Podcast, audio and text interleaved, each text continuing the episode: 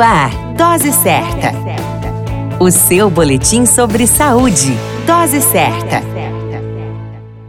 Olá, eu sou Júlio Cazé, médico de família e comunidade. Esse é o Dose Certa, seu boletim diário de notícias. E o tema de hoje é Termos e palavras usadas na pandemia.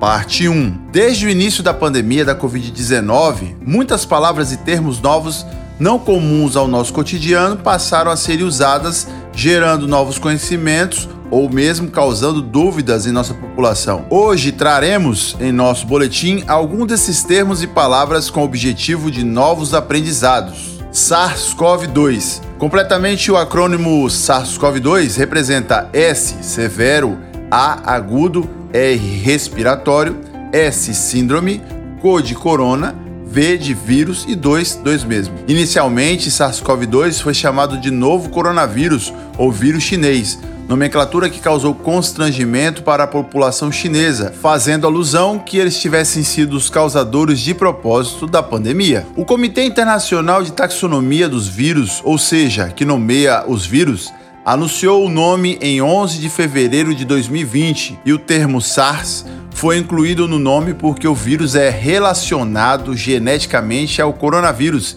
que causou a manifestação do SARS em 2003. Covid-19. Covid significa coronavírus disease, traduzindo para o português doença do coronavírus, enquanto 19 se refere ao ano 2019, quando surgiram os primeiros casos em Wuhan, na China, e foram divulgados publicamente pelo governo chinês no final de dezembro. A denominação é importante para evitar casos de xenofobia ou aversão de povos e preconceito, além de confusão com outras doenças. Coronavírus.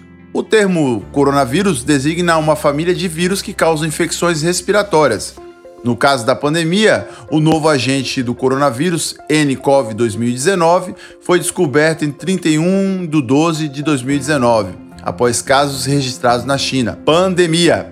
O termo pandemia é dado para uma enfermidade epidêmica amplamente disseminada, ou seja, uma epidemia de alcance mundial. Vale conhecer que epidemia é o termo dado a uma doença de caráter transitório que ataca simultaneamente um grande número de indivíduos em uma determinada localidade, geralmente direcionada a nomear os surtos em locais como municípios, estados ou país.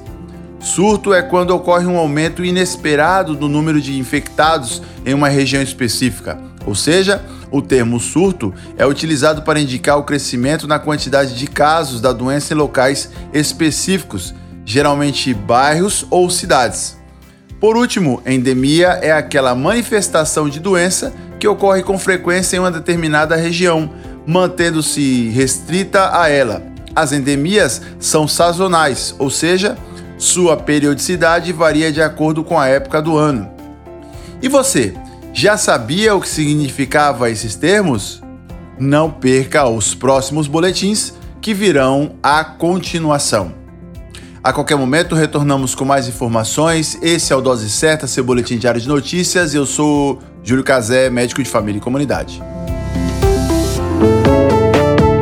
Dose Certa, o seu boletim sobre saúde. Dose certa.